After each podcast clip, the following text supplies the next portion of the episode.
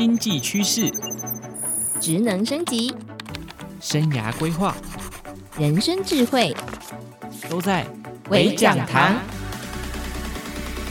嗨，荆州大耳朵的听众朋友们，大家好，我是白慧兰，你也可以叫我小白。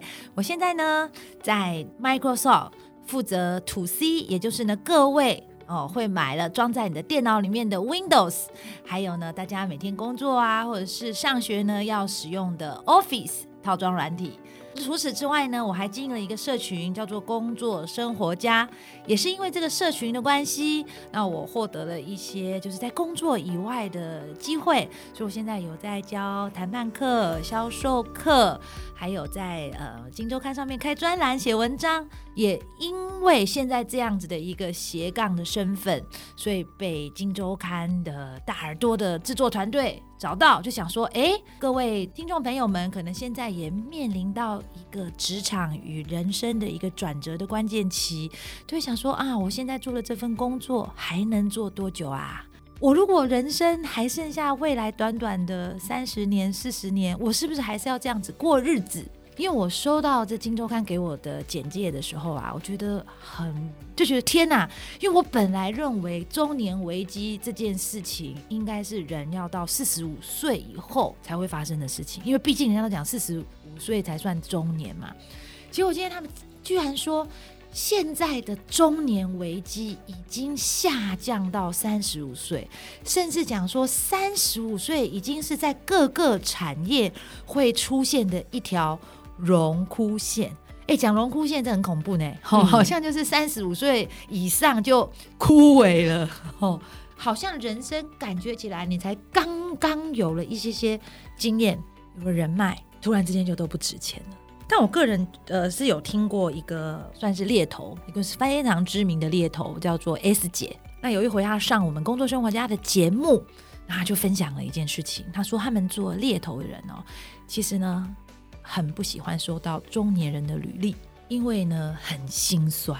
他们常常要做一件事情，叫做撕履历。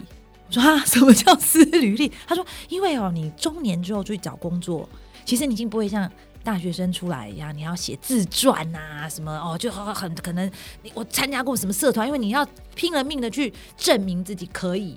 那你到中年之后找工作，其实很明确的，你到底在哪些公司上过班？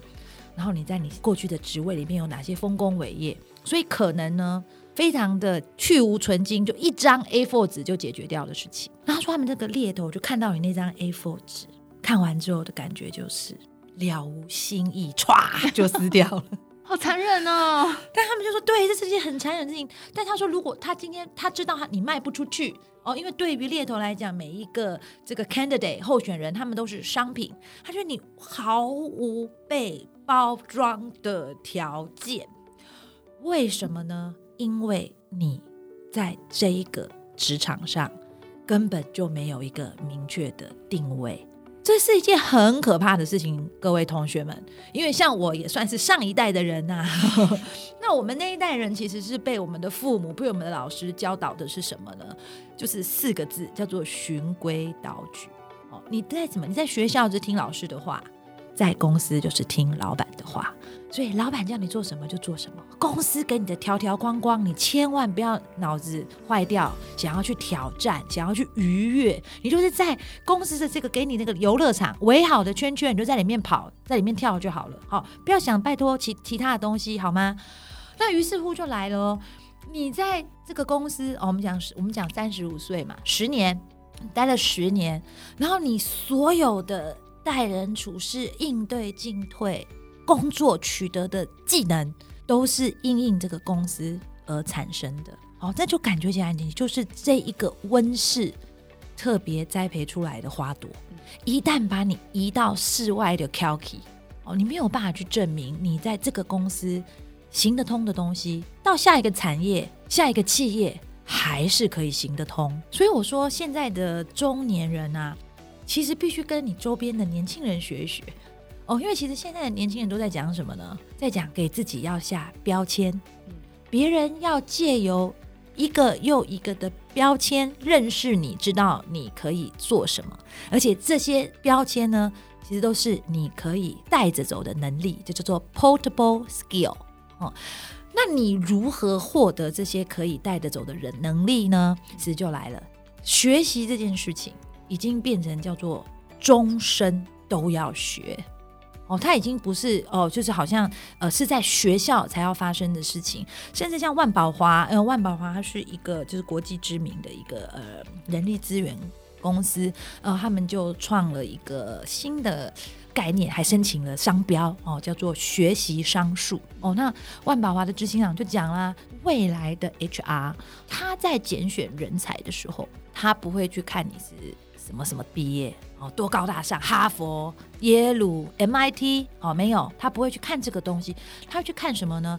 他会去看你的终身学习力哦，因为就算你今天是一流的知名学府毕业的人哦，十年之前从台大毕业。我相信那个时候的老师也没有未卜先知的能力，我 就会告诉你说啊，十年之后，现在有区块链这些这种东西 哦，所以呃，我是真心的想要用我的例子来跟各位朋友们分享，就是你如果愿意持续的学习，是不太容易会碰到就是所谓的年龄的天花板。举例像我是念广告系的，你看到我们以前念广告系，广告系那时候会学什么？那个时候的主流媒体是电视嘛。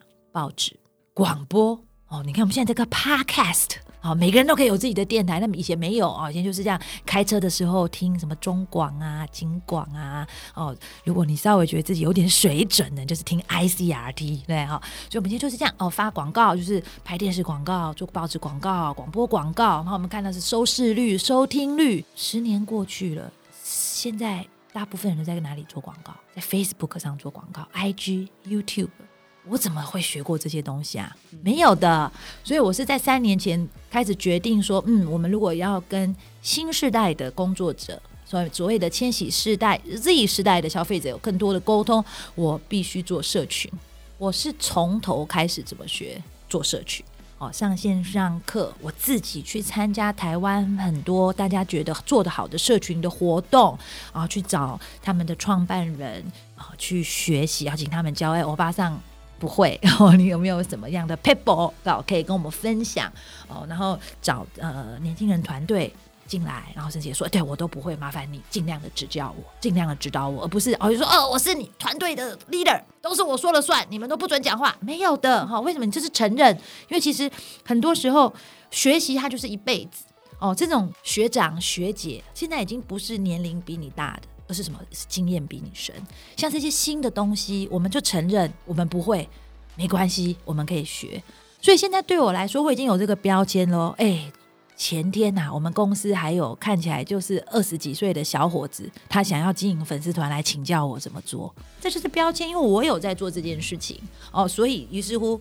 大家哎，就会讲哎，对对对，他会这件事，所以对我来说，我的履历表就不会只是一些过时的技能，我就不会以后告诉他说，嘿，你好，我是 嗯广告系毕业的，然后我再通篇的再去跟人家谈这些以前的故事，没有，我的故事是因为我有在学习，所以它是与时俱进的哦。所以第一件事情，我就是希望所有的朋友们不要自己吓自己哦，因为。